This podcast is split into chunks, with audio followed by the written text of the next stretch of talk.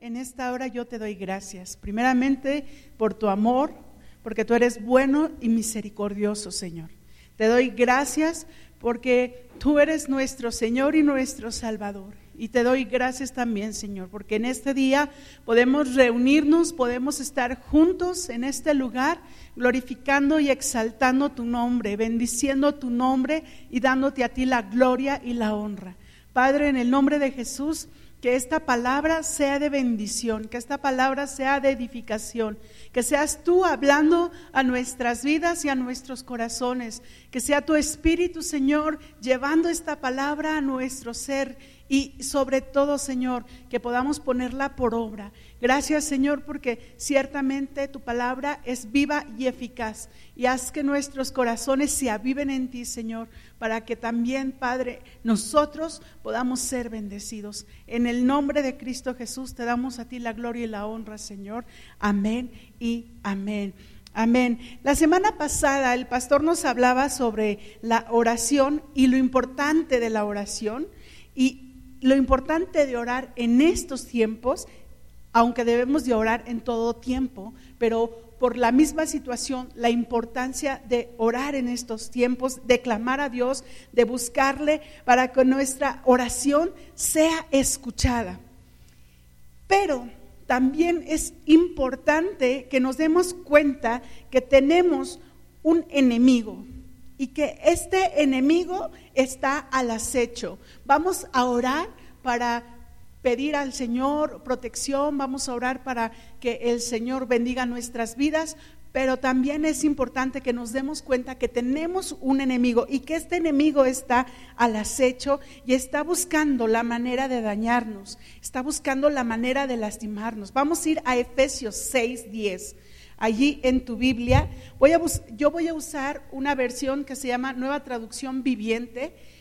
Puedes usar tu tu Biblia Reina Valera sin ningún problema, pero vamos a ir entonces a Efesios 6:10 y dice la palabra del Señor así, una palabra final, sean fuertes en el Señor y en su gran poder. Aquí Pablo les está hablando a los efesios y les está escribiendo desde la cárcel en Roma. Él está encarcelado. ¿Y sabes qué? Él tuvo ese amor, ese corazón para escribirles precisamente a los efesios. Y lo que les está escribiendo no es cualquier cosa, es algo en lo que Pablo está interesado en que los efesios conozcan y en que los efesios pongan por, por, práctica. Y también es algo en que Pablo y el mismo Señor, su mismo Espíritu, está queriendo que nosotros nos demos cuenta y que nosotros también pongamos por práctica. Entonces aquí Pablo les está hablando, les está diciendo y les está exhortando de, de que sean fuertes fuertes en el Señor, que no haya en ellos eh, eh, tibieza, sino que estén fortalecidos en el Señor. Dice también que, que esta, esta frase la encontré en un libro, dice que Pablo les estaba diciendo a los efesios, no te abrumes por los temores, sigue adelante con valor y sé fuerte en el Señor. Pareciera que Pablo les estaba diciendo eso, no te abrumes, no te achicopales, no te espantes, no tengas temor por lo que estabas viviendo. Sigue adelante con valor y sé fuerte en el Señor. Recuerdo que, que el pastor nos hablaba precisamente eh, la semana pasada cuando nos hablaba de la oración, nos habló un poco de Josué y, y, nos dijo, mira que te mando que te esfuerces y seas valiente. Pues así mismo Pablo nos está diciendo el Señor a través de Pablo, que nos esforcemos, que seamos fuertes. Versículo 11, pónganse toda la armadura de Dios para poder mantenerse firmes contra todas las estrategias del diablo.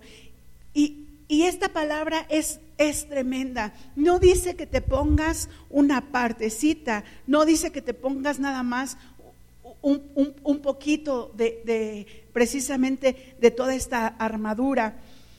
Cada uno de nosotros tenemos que estar conscientes que somos unos soldados, unos soldados de Jesucristo. Cada uno de nosotros tenemos que estar conscientes que estamos dentro de este ejército del Señor. Y este ejército del Señor tiene que estar preparado. Un soldado que va a la batalla sin su armadura está firmando su propia sentencia de muerte. Y nosotros tenemos que estar preparados porque no podemos ir a la guerra sin nuestra armadura, sin estar preparados.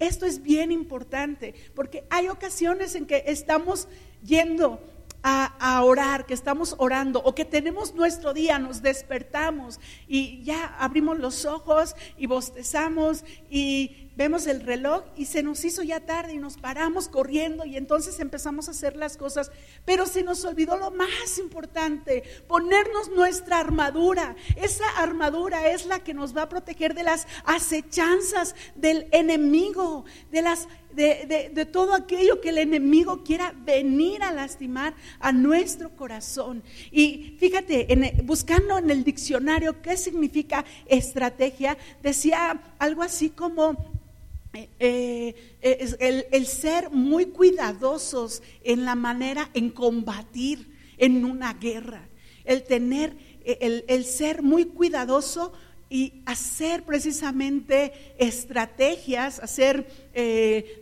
tener la manera de cómo vas a combatir al enemigo. Y el enemigo tiene estrategias. El enemigo es astuto y nos observa y está viendo cómo nosotros estamos viviendo nuestro día a día.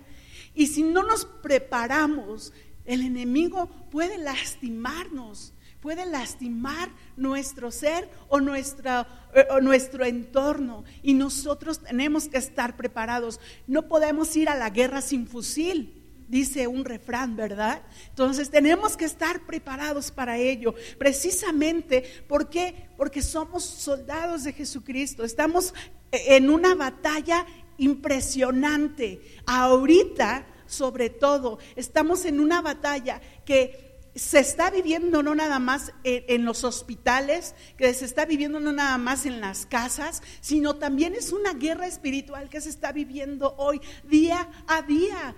Y si tú no te lo has imaginado y si tú no lo has pensado, créeme lo que así es. ¿Por qué? Porque precisamente este espíritu de muerte que está deambulando por toda la tierra está provocando todo esto y, y además muchos de nosotros estamos estáticos. Somos como esos soldados que tienen temor de ir a la batalla. Somos como esos soldados que no quieren levantarse en armas porque les da miedo el enemigo. Y necesitamos nosotros darnos cuenta que uno, tenemos un Dios poderoso y número dos, que Dios nos ha dado una armadura para poderlo enfrentar y para poder ir a la batalla. Nosotros tenemos que estar conscientes de ello. No, eh, no nos preparemos a la mera hora para ir a la batalla no nos preparemos a la mera hora para enfrentar al enemigo. Vayamos preparándonos hoy en día. Vayamos preparándonos desde en la mañana cuando tú despiertas. Vayamos preparándonos para enfrentar precisamente lo que vaya a venir. Y, y algo importante, un soldado no aprende a usar su armamento y a conocer las características de su uniforme, de, su, de su armadura, cuando va a la guerra. Un soldado se prepara desde antes, desde antes de la batalla, se prepara desde antes para poder ir precisamente a la batalla, para poder ir a la guerra.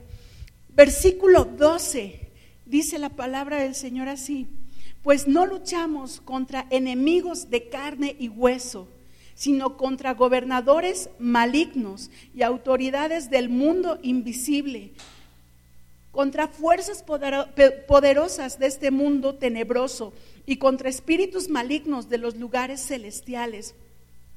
Si tú te das cuenta, la palabra nos está hablando que no tenemos lucha contra carne y sangre, como dice en la Reina Valera. Aquí dice, eh, en esta versión, dice contra carne y hueso. no tenemos lucha contra ello. No tenemos lucha contra el vecino, no tenemos lucha contra la persona que en el trabajo te está fastidiando, no tenemos lucha contra aún contra familiares que pueden estar también molestando. No tenemos lucha contra ellos. Ellos, ellos son víctimas aún de lo que el enemigo está haciendo en sus vidas para atacarnos. Ellos aún están siendo usados por el enemigo ¿Por qué? Porque el enemigo quiere atacarnos. Y nosotros tenemos que abrir los ojos y darnos cuenta de ello. No podemos ir por el mundo maldiciendo a la gente. Eso no está bien de nuestra parte. Tú tienes que darte cuenta que tienes que ir con todo en contra del enemigo, pero no con tus fuerzas, sino con las de Dios. Y entonces esta guerra que es espiritual no la puedes combatir con carne. No la puedes combatir con tu propia carne. Esta guerra que es espiritual, la tienes que combatir de manera espiritual. Si es verdad, va, va a, ser necesario que tu alma y tu cuerpo estén involucrados, pero sobre todo tu espíritu, sobre todo tu espíritu. Como todo ejército como todo ejército tiene, que tiene rangos y fuerzas especiales, el enemigo también tiene rangos y tiene sus moveres con cada uno de los precisamente demonios que trabajan para él. Y nosotros tenemos que darnos cuenta de ello. Tenemos que abrir nuestros ojos. Tenemos que ver con los ojos espirituales Mientras no nos involucremos en esta guerra, el daño puede ser enorme. Mientras más conozcas de esta guerra y nos preparemos, estaremos mejor para enfrentarla. Mientras más conozcas de esta guerra, va a ser mejor para ti, va a ser mejor para mí, porque vas a saber cómo enfrentarla. ¿Cómo? ¿Cómo, cómo, cómo vas a poder enfrentar a un enemigo sin ni siquiera ¿Estás consciente de ello? Tenemos que estar conscientes de ello. David fue consciente cuando enfrentó a Goliat. Él sabía que era un hombre de guerra, Goliat. David sabía que Goliat era un hombre de guerra. David sabía que ese hombre sabía manejar la espada, tenía armadura y todo eso. Pero David, él tenía conciencia con quién estaba peleando y quién estaba peleando por él. Él tenía conciencia de lo que era enfrentar precisamente a ese enemigo. Porque él no le dijo, yo vengo a ti con mis piedras.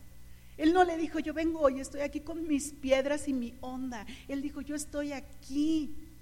Porque está antes el Dios de los ejércitos. Y, y el Señor le entrega a Goliat. ¿Te das cuenta? La batalla no es nada más así. Porque sí, la batalla no es con nuestras armas, la batalla es con el Señor. Y precisamente como cada ejército tiene rangos, también el enemigo tiene rangos y nosotros tenemos que estar preparados para enfrentarlos, para obedecer las órdenes de nuestro general para obedecer las órdenes de nuestro capitán, de nuestro teniente. Tenemos que estar preparados para ello. Tú me avisas. Dejemos nuestra apatía, dejemos esa comodidad, dejemos ese, ese em, orar de esta manera con fervor, levantándonos, intercediéndonos aún haciendo guerra eh, eh, en contra del enemigo, quitando todo aquello que el enemigo está haciendo por una sencilla razón, porque Dios nos ha dado autoridad para ello, Dios nos ha dado ese, esa autoridad para hacerlo. Vamos al versículo 13 y oramos al Señor para que esto se establezca y para que esto ya esté eh, normal, el Internet. Y seguimos en el versículo 13. Por lo tanto, pónganse todas las piezas de la armadura de Dios para poder resistir al enemigo en el tiempo del mal. Así, después de la batalla, todavía seguirán de pie firmes. Cada pieza de la armadura tiene un propósito y si faltara alguna, alguna de ella, esa parte queda desprotegida. Y si la pieza de esa armadura, una de ellas o la misma armadura está defectuosa, entonces tu vida corre riesgo, mi vida corre riesgo. Por ello tenemos que ser cuidadosos con nuestra armadura. No es una armadura como nosotros queremos hacerla. No es una armadura como nosotros pensamos que debe de ser. Es una armadura especial, única. Está diseñada de tal manera que que cuando tú vayas a la guerra, esta armadura te proteja. Si tú no estás listo para la guerra con tu armadura, entonces cuando te digan, eh, atención, vamos al frente, no vas a poder ir al frente porque te van a faltar cosas. Necesitamos estar listos, necesitamos estar prestos para la batalla para cada una de las batallas que vayamos a, tener. Y esta armadura, fíjate bien, a comparación de la armadura física, a comparación de la armadura que los soldados en la época de, Pablo tenían que ponerse y que era estorbosa para dormir, esta armadura espiritual la tenemos que tener puesta todos los días de nuestra vida todos los días de nuestra vida. ¿Por qué? Porque el enemigo nada más está observando, acechando, viendo por dónde poder meterse para lastimar, para hacer daño. Nosotros tenemos que tener esta armadura puesta de cabeza a pies todos los días de nuestra vida, precisamente por ello. Y tener cuidado precisamente en que esta armadura no esté defectuosa que no esté defectuosa nuestra armadura. Ahorita vamos a ir viendo eh, precisamente esas partes y cómo ir, eh, que esta armadura sea de bendición, vaya. Pero esta armadura tiene que estar plenamente bien, completa, para resistir precisamente al enemigo. Y dice aquí mismo en este versículo, así después de la batalla, todavía seguirán de pie firmes. Es decir, que no te van a temblar las piernas. O a lo mejor si nos tiemblan las piernas, y nos tiembla el corazón y nos tiembla todo el cuerpo. Pero, pero, que esta batalla, la que sigue y la que sigue, en vez de hacerte flaquear y en vez de hacerte dudar de lo que Dios quiere hacer en tu vida, más bien tú vas a ir fortaleciéndote y vas a ir fortaleciéndote y vas a ir fortaleciéndote al grado de que llegue un momento en que tú puedas enfrentar al enemigo y puedas enfrentarlo de tal manera que ya no tengas ese temor y ese miedo sino precisamente ya estés convencido, no de tu poder, porque no es con nuestras fuerzas, lo vuelvo a repetir, no es con nuestras fuerzas, sino con el poder de Dios, con el poder de Dios. Vamos a ver la primera parte, que es el versículo 14, dice así, defiendan su posición poniéndose el cinturón de la verdad y la coraza de la justicia de Dios, el cinturón de la verdad. Es una parte, es una parte de la armadura que une la parte superior con la parte inferior de la armadura. Y esto es muy importante, porque no debe de haber huecos en esta armadura. Y el cinturón de la verdad precisamente impide que haya huecos. Ahora, ¿qué verdad ¿De qué verdad me están hablando? ¿Cómo un cinturón de la verdad? Voy a hacer un cinturón que diga la palabra verdad. Bueno, si lo quieres hacer sería buena idea. Pero, ¿de qué verdad nos está hablando el Señor? Y vamos a verlo en Juan 14, 6. Juan 14, 6. Y dice así la palabra de Dios. Jesús le contestó, yo soy el camino, la verdad la verdad y la vida. Nadie puede ir al Padre si no es por medio de mí. El Señor es el camino, la verdad. Entonces, ¿de qué verdad estamos hablando? Precisamente de esta verdad, de Jesús, de Jesús. Jesús es la verdad. Jesús es la verdad. Vamos a ver Juan 8:32. Y dice así, Juan 8:32, y conocerán la verdad, y la verdad los hará libres.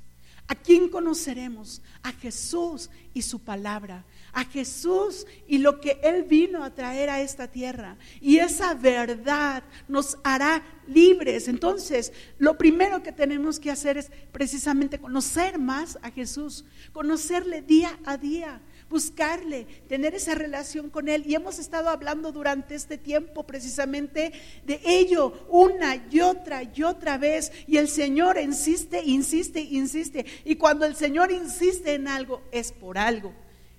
Cuando tú le insistes a tu hijo, por ejemplo, le dices este, que limpie su habitación y subes y ves si no la ha limpiado y te recuerdo que limpies tu habitación y vuelves a ir y no la ha limpiado, te recuerdo que limpies tu habitación.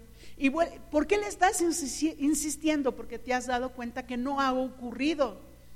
Entonces nosotros tenemos que darnos cuenta qué cosa estamos haciendo mal, porque el Señor nos está insistiendo en ello. No dejemos de buscar de Dios, no dejemos de buscar de Jesús, no dejemos de buscar de su palabra, de su verdad ¿Por qué? Porque precisamente esa verdad une, une la parte superior de nuestra armadura con la parte inferior de nuestra armadura. Y ciñe, ciñe quiere decir que aprieta, que ajusta, es decir, la palabra, la verdad. Tenemos que tenerla pegada a nuestro ser, pegada a nosotros. La verdad tiene que estar pegada a nuestras vidas. Atesoremos, abracemos la verdad y vivamos una vida de integridad. ¿Por qué razón? Porque cuando tú conoces a Jesús, cuando tú conoces la verdad, te das cuenta de el pecado en el que vivías o de los pecados en el que vivías. ¿Para qué? Para ahora vivir en integridad. ¿Por qué? Porque tú amas al Señor y no quieres ofenderle. Porque tú amas al Señor y quieres vivir en esa integridad, en esa integridad, en esa santidad. Esa verdad tiene que ser parte de ti de mí parte de ti y de mí. Ya no puedes decir mentiras, por poquito que sea, por, por, por chiquitita que sea. No podemos ser, y esta palabra es bien fuerte, ya no podemos ser hipócritas, ya no podemos vivir en esta verdad del Señor Jesús, pero diciendo mentiras. Ya no puedo vivir en esta verdad del Señor Jesús, pero no le creo a la palabra. Ya no puedo vivir en esta verdad del Señor Jesús, pero no tengo una relación con Él. En fin, un montón de cosas.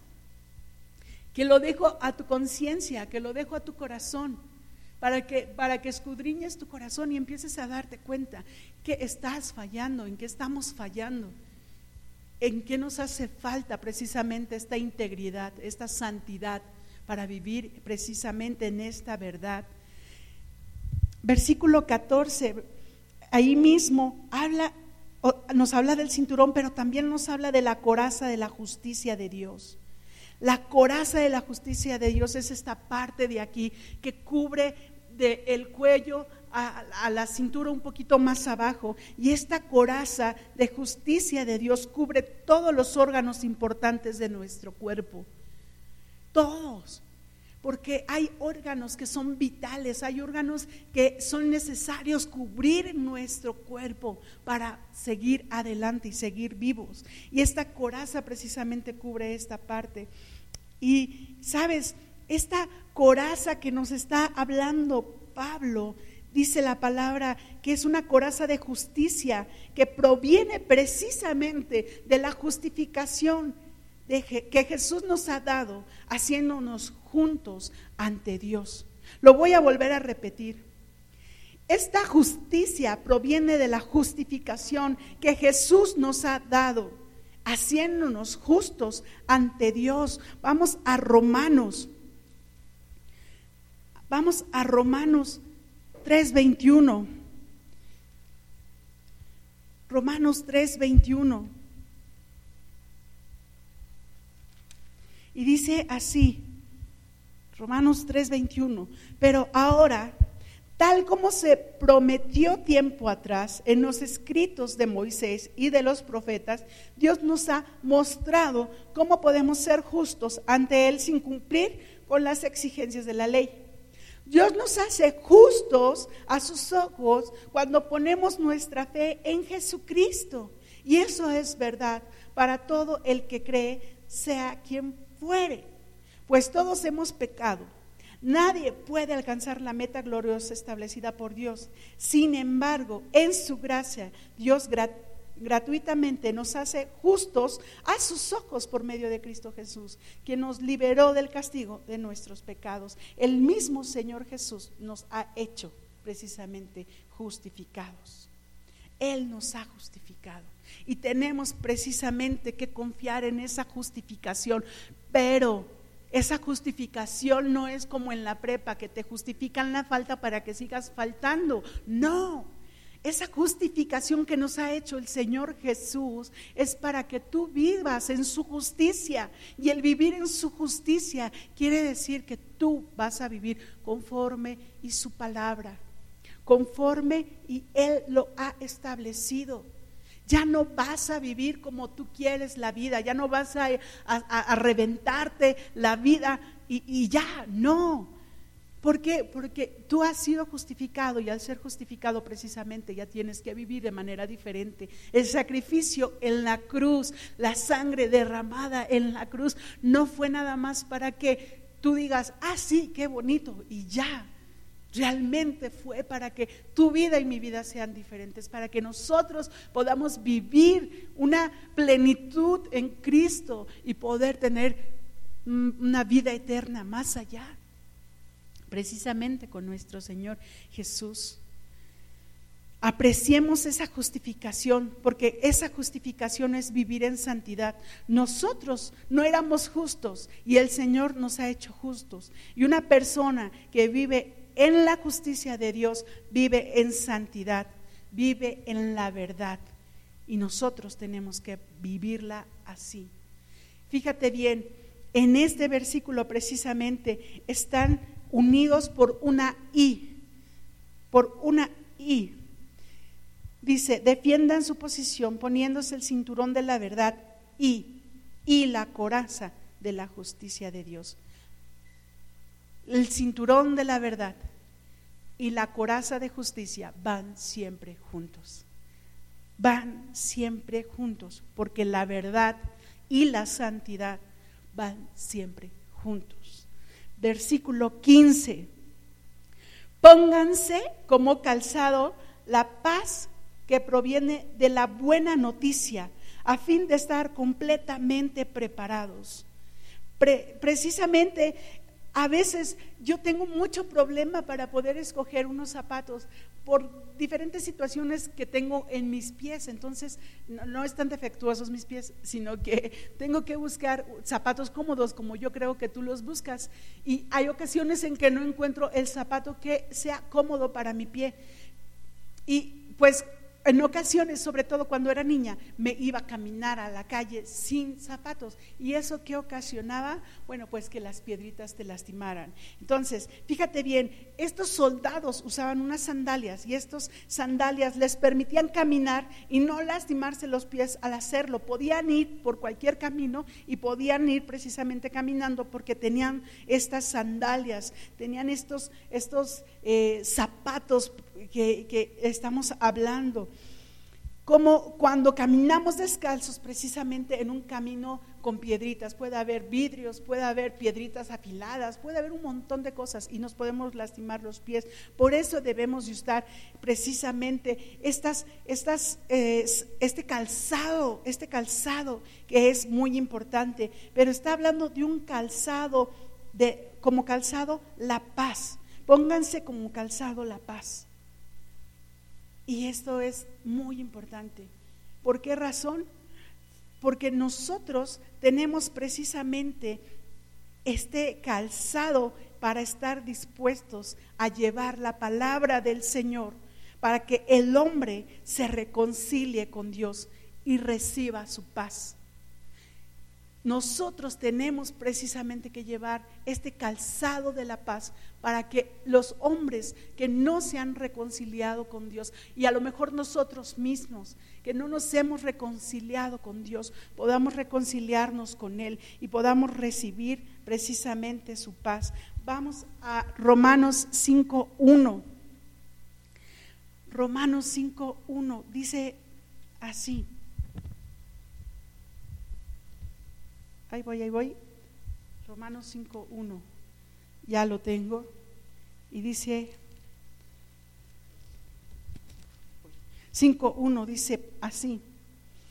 Por lo tanto, ya que fuimos hechos justos a los ojos de Dios por medio de la fe, tenemos paz con Dios gracias a lo que Jesucristo nuestro Señor hizo por nosotros.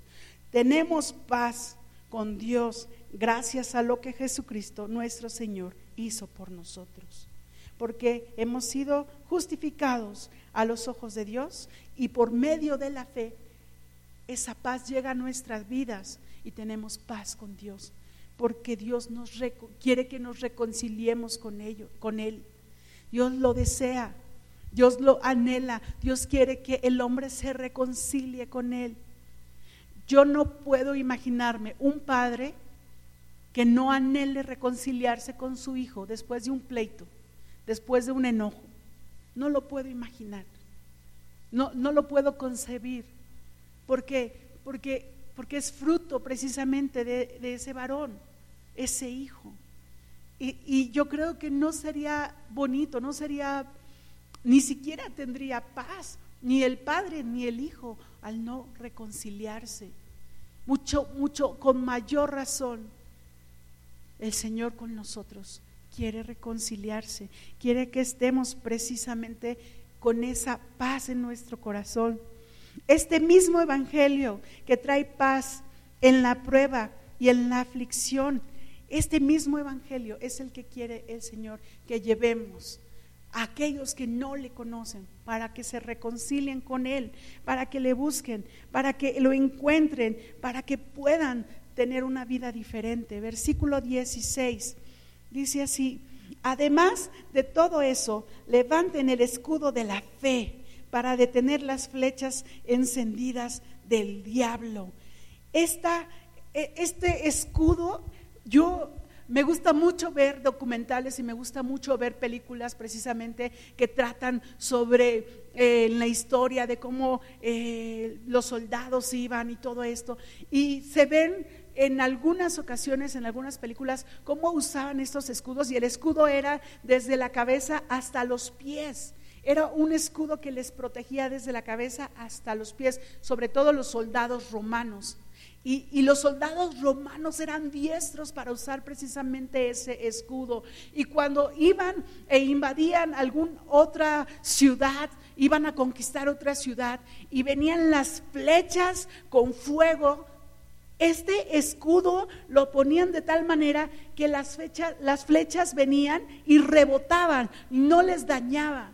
Era un escudo que, era capaz de rebotar esas flechas con fuego. No había problema para ellos y sabían manejarlo, porque además también eh, eh, si había carros con caballo, entonces eh, estos soldados, cuando venía el enemigo con esos carros precisamente con los caballos, estos soldados lo ponían de tal manera que los carros se volteaban y los carros los tiraban o los caballos se, se volteaban. Era una manera impresionante de manejar ese escudo y ese escudo lo podían mover para cualquier lado que fuera necesario.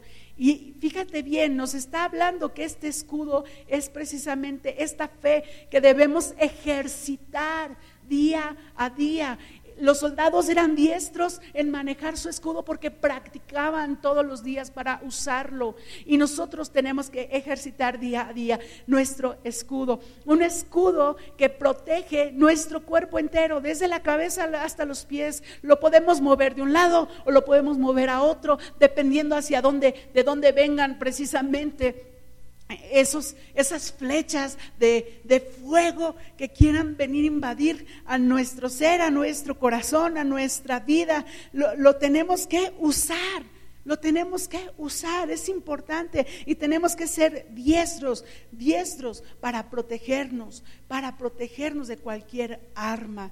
Dice el Salmo 5.12 y lo voy a leer aquí atrás para que me vaya más rápido porque acá no lo, tengo que buscar, entonces me voy a ir acá atrás. dice, pues tú bendices a los justos, oh Señor, los rodeas con tu escudo de amor.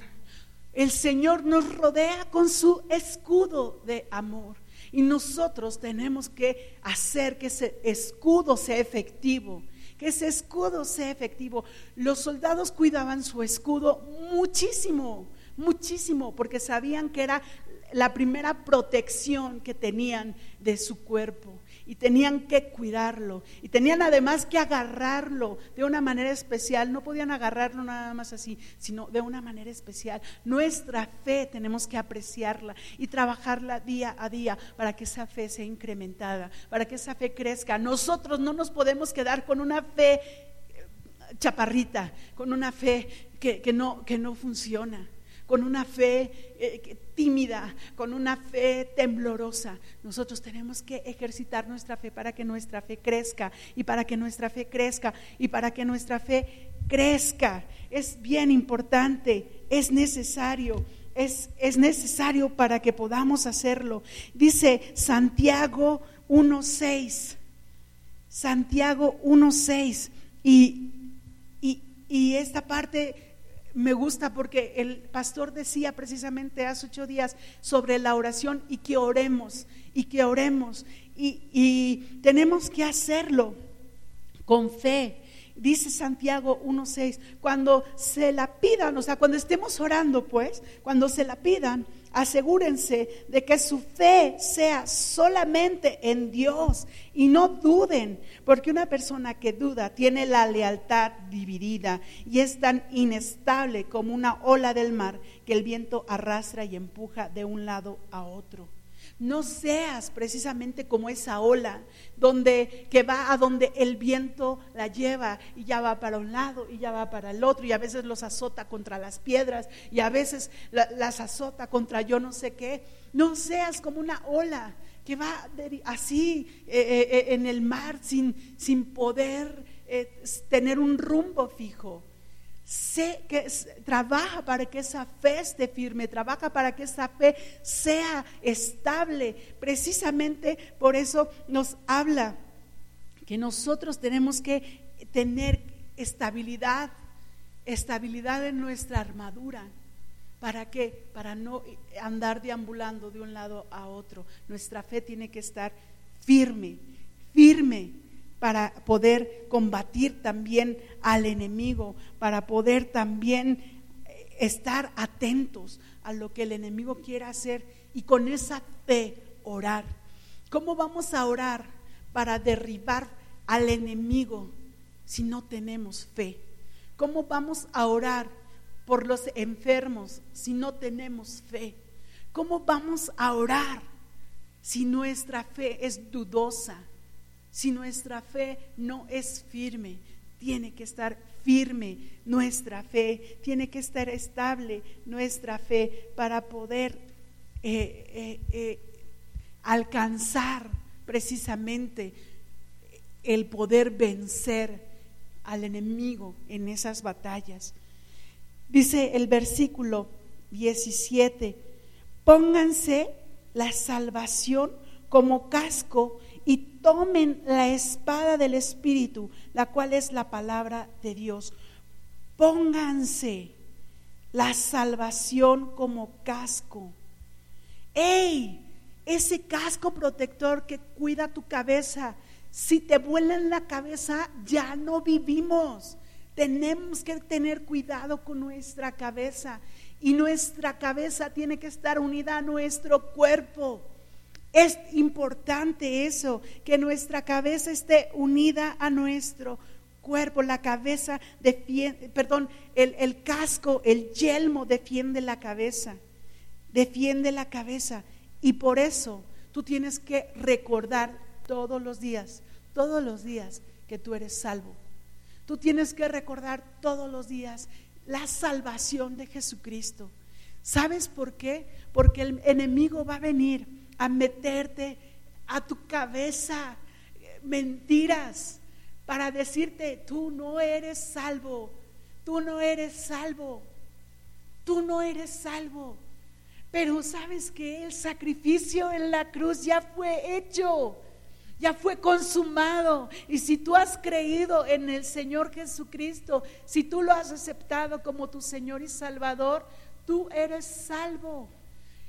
Y dices a lo mejor, es que he cometido pecado. Bueno, entonces ven al trono de gracia, de misericordia y reconoce tu pecado ¿Para qué? Para que esa salvación la conserves, para que esa salvación esté en tu corazón.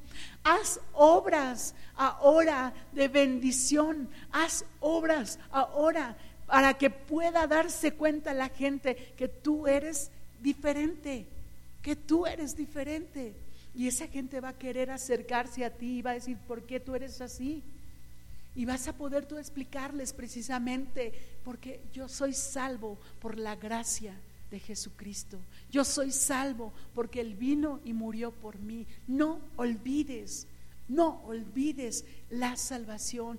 Tenla presente todos los días, atesórala, abrázala, tenla contigo siempre, porque esa salvación es la que nos va a llevar precisamente delante de su presencia. Esa salvación es nuestro pase para llegar a Él. Y debemos de cuidarla, debemos de cuidarla. Nuestro yelmo detiene los pensamientos que nos desvían del camino del Señor, pero también del desánimo. ¿Qué es lo que hacemos cuando estamos desanimados? Normalmente agachamos la cabeza. Cuando estamos avergonzados, normalmente agachamos la cabeza. Cuando, cuando un niño lo van a regañar, agacha su cabeza porque está avergonzado. Nosotros, si trabajas en algún lugar o, te van a llamar la atención por algo, agachas tu cabeza. ¿Por qué? Porque te da vergüenza. O cuando estás desanimado, agachamos la cabeza. Hasta caminamos encorvados porque estamos desanimados. Pero sabes, el Señor es quien levanta nuestra cabeza. El Señor es quien levanta nuestra cabeza y, nosotros tenemos que, que, tener esta palabra de bendición en nuestra vida. Precisamente el Señor es quien levanta nuestra cabeza. Primera de Tesalonicenses 5:8 dice así. Pero los que vivimos en la luz estamos lúcidos, protegidos por la armadura de la fe y el amor. Usemos por casco la confianza de nuestra salvación. El Señor es nuestra salvación y el Señor es el que levanta nuestra cabeza. Y lo dice su palabra, no recuerdo la cita, pero lo dice su palabra, que Él es el que levanta nuestra cabeza si estás desanimado, si estás en este tiempo, mucha gente está desanimada, en este tiempo ya llega un momento donde precisamente la circunstancia los han desanimado. El día de ayer me platicaba mi esposo de una persona que habían despedido de su trabajo y lo habían despedido porque no le creyeron que estaba enfermo de COVID. Y, y tú dices, ¿cómo crees? Y yo de verdad me impresioné. Pero así como esa persona perdió su trabajo, muchos otros han perdido sus empleos, han perdido precisamente sus negocios, han perdido la posibilidad de poder seguir adelante en esa parte. Pero, pero sabes que el Señor no nos avergüenza, el Señor no hace que agachemos la cabeza, Él provoca que la levantemos que la levantemos. Confiemos en Él, esperemos en Él, recordemos su salvación de día y de noche, que es lo más importante su salvación. Él nos va a dar estrategias para poder salir adelante. Estoy en un, eh, eh, bueno, estoy en un grupo de Facebook de cocina Y estas eh, eh, las, eh, son hombres y mujeres que seguimos a una persona que hace recetas muy ricas. Después les paso el link. Y hace recetas muy ricas y muy buenas. Y algunas son muy baratas, muy económicas. Y algunas pareciera que, que uno dice, ay, esto está muy complicado, pero en un 2x3 te lo avientas y dices, oh, yo pensé que me iba a tardar más. Bueno, ahí aprendimos mi hija y yo a hacer pasteles. Entonces lo, lo, lo vamos haciendo bien, creo yo, porque no salen crudos los pasteles. Bueno, pues en este grupo, retomando precisamente lo del grupo, en este grupo, este, ponen ahí de repente estas mujeres, este, no me salió esto o no me salió esto otro, y, y todas así de, bajan la cabeza y agachan la cabeza. Y, y, entonces hay quienes vienen y las animan y les dicen, no, tú puedes, vuélvelo a intentar, no, tú puedes, sí, claro que puedes. Bueno, pues si eso pasa en un grupo de Facebook, imagínate a los ángeles y al Señor cuando nosotros estamos desanimados, cuando nosotros estamos tristes, porque perdimos precisamente el trabajo, porque perdimos la, la situación eh, en la que estábamos. Y el Señor animándonos y diciéndonos, claro que tú puedes, eres hijo del rey, eres hija del rey y los ángeles también diciéndonos eso, vamos, es posible, es posible. Y, y te voy a decir, este grupo precisamente de Facebook me ha impactado porque ha habido mujeres, ha habido varones que han perdido su trabajo, pero con, diferentes recetas han aprendido a hacer diferentes guisados y entonces ponen una cocinita en su casa vendiendo taquizas o vendiendo comida para llevar o hacen postres y los venden. Y entonces las mujeres y los varones que han estado haciendo esto dicen, nunca en la vida pensé que yo iba a llegar a hacer esto y lo estoy haciendo y además lo estoy vendiendo.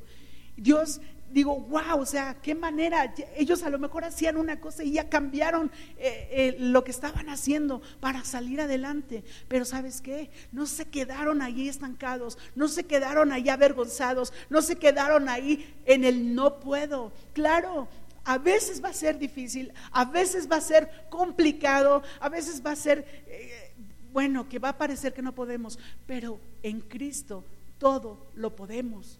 En Cristo todo lo podemos, siempre y cuando sea su voluntad. Recuérdalo. En Cristo todo lo puedes. En Cristo todo lo puedes. Y cuando el desánimo venga, ten presente esta palabra. En Cristo todo lo puedo. Y ve, ve buscando también, rodéate de gente, rodéate de hermanos que te digan palabras de ánimo, que te digan palabras de bendición, que te animen, que te abracen precisamente con estas palabras de ánimo, que sea para glorificar su nombre, para exaltarte, exaltarle al Señor, perdón, para exaltar a Dios y para que cada uno de nosotros podamos alcanzar precisamente nuestras metas. Dice el versículo 17, versículo 17 dice, pónganse la salvación como casco. Ese fue el primero que hablamos. Y tomen la espada del Espíritu, la cual es la palabra de Dios.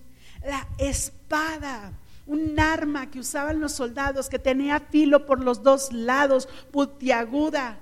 Y era un arma también que tenían que aprender a usar. Un arma que era... Eh, eh, o sea, con lo que ellos podían defenderse, con lo que ellos podían atacar, pero también era un arma y es un arma que te permite estar a la, a la defensiva.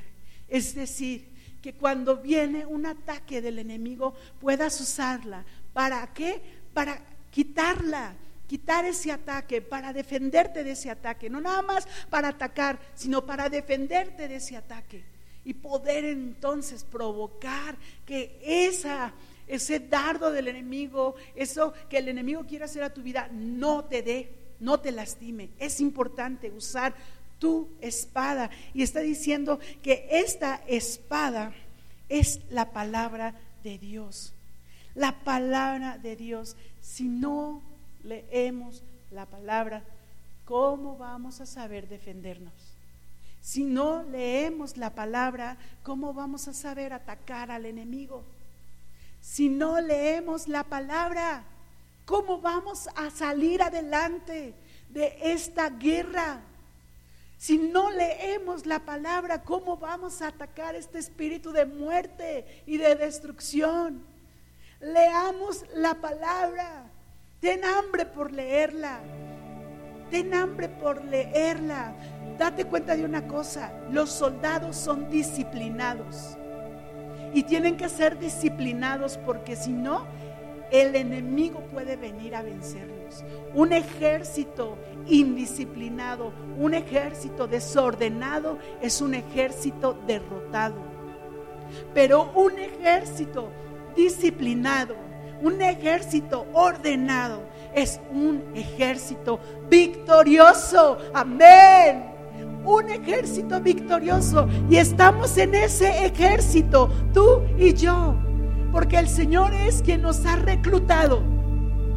No nos reclutó ni el presidente, no nos reclutó ningún capitán del ejército de México, no nos reclutó ningún cabo del ejército de México, no, te ha reclutado el rey de reyes y señor de señores. Y lo que Él quiere es precisamente que tú te prepares, que tú te levantes, que te pongas la armadura y que sepamos usarla.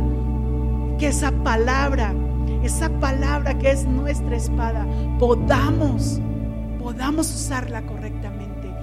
Hay que usar la palabra, hay que usar esta espada que nos ha sido otorgada. Hay que usarla. Por último, acabamos aquí precisamente cada parte de nuestra armadura.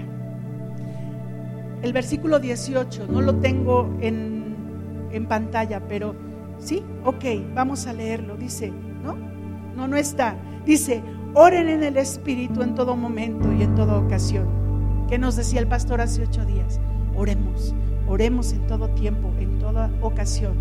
Manténganse alerta y sean persistentes en sus oraciones por todos los creyentes en todas partes. Mantengámonos alerta por todos los creyentes y oremos en todo tiempo. Dice segunda de Corintios 10:4 y con esto termino. Segunda de Corintios 10:4. Usemos las armas poderosas de Dios, no las del mundo para derribar las fortalezas del razonamiento humano y para destruir argumentos falsos. Usemos las armas. Las armas de nuestra milicia no son carnales, sino poderosas en Dios para destruir fortalezas. Poderosas en Dios para destruir fortalezas. Tú y yo tenemos una armadura desde la cabeza hasta los pies. Y Dios nos, ha dado también una espada para defendernos. Pero también nos ha enseñado que no vas a ir con el vecino con tu espada, sino que esta batalla es espiritual. Esta batalla es espiritual. Y esta batalla tenemos, tenemos que levantarnos de manera espiritual. ¿Para qué? Para salir victoriosos, para ser más que vencedores, para, para poder ir de triunfo en triunfo y de victoria en victoria. Sí, sabemos que no es fácil. Sabemos que no es sencillo y hay quienes ya han padecido a lo mejor alguna estocada del enemigo algún dardo ha venido a su vida. Pero sabes qué? Ven, acércate al Señor para que lave tus heridas, para que limpie tus heridas, para que descanses y esa herida sane, para que cuando esté esa herida limpia y sana, tú puedas entonces levantarte y poder seguir en esta batalla, porque el Señor de señores y el Rey de Reyes nos ha reclutado nos ha reclutado para poder entonces sí vencer a nuestro enemigo, para vencer a nuestro enemigo. Vamos a orar. Padre eterno, te damos gracias porque tú eres quien nos ha reclutado para que precisamente podamos, Señor, levantarnos y levantarnos, Señor, espiritualmente, no levantarnos, Señor, en armas en contra de una persona, sino para levantarnos precisamente en lo espiritual y para poder, Señor, orar, interceder y levantar nuestra voz, aún, Señor, en esta guerra para vencer al enemigo, Padre, en el nombre de Jesús. Oramos y clamamos, Señor, para que tú nos enseñes a usar precisamente esta armadura desde la cabeza hasta los pies, Señor.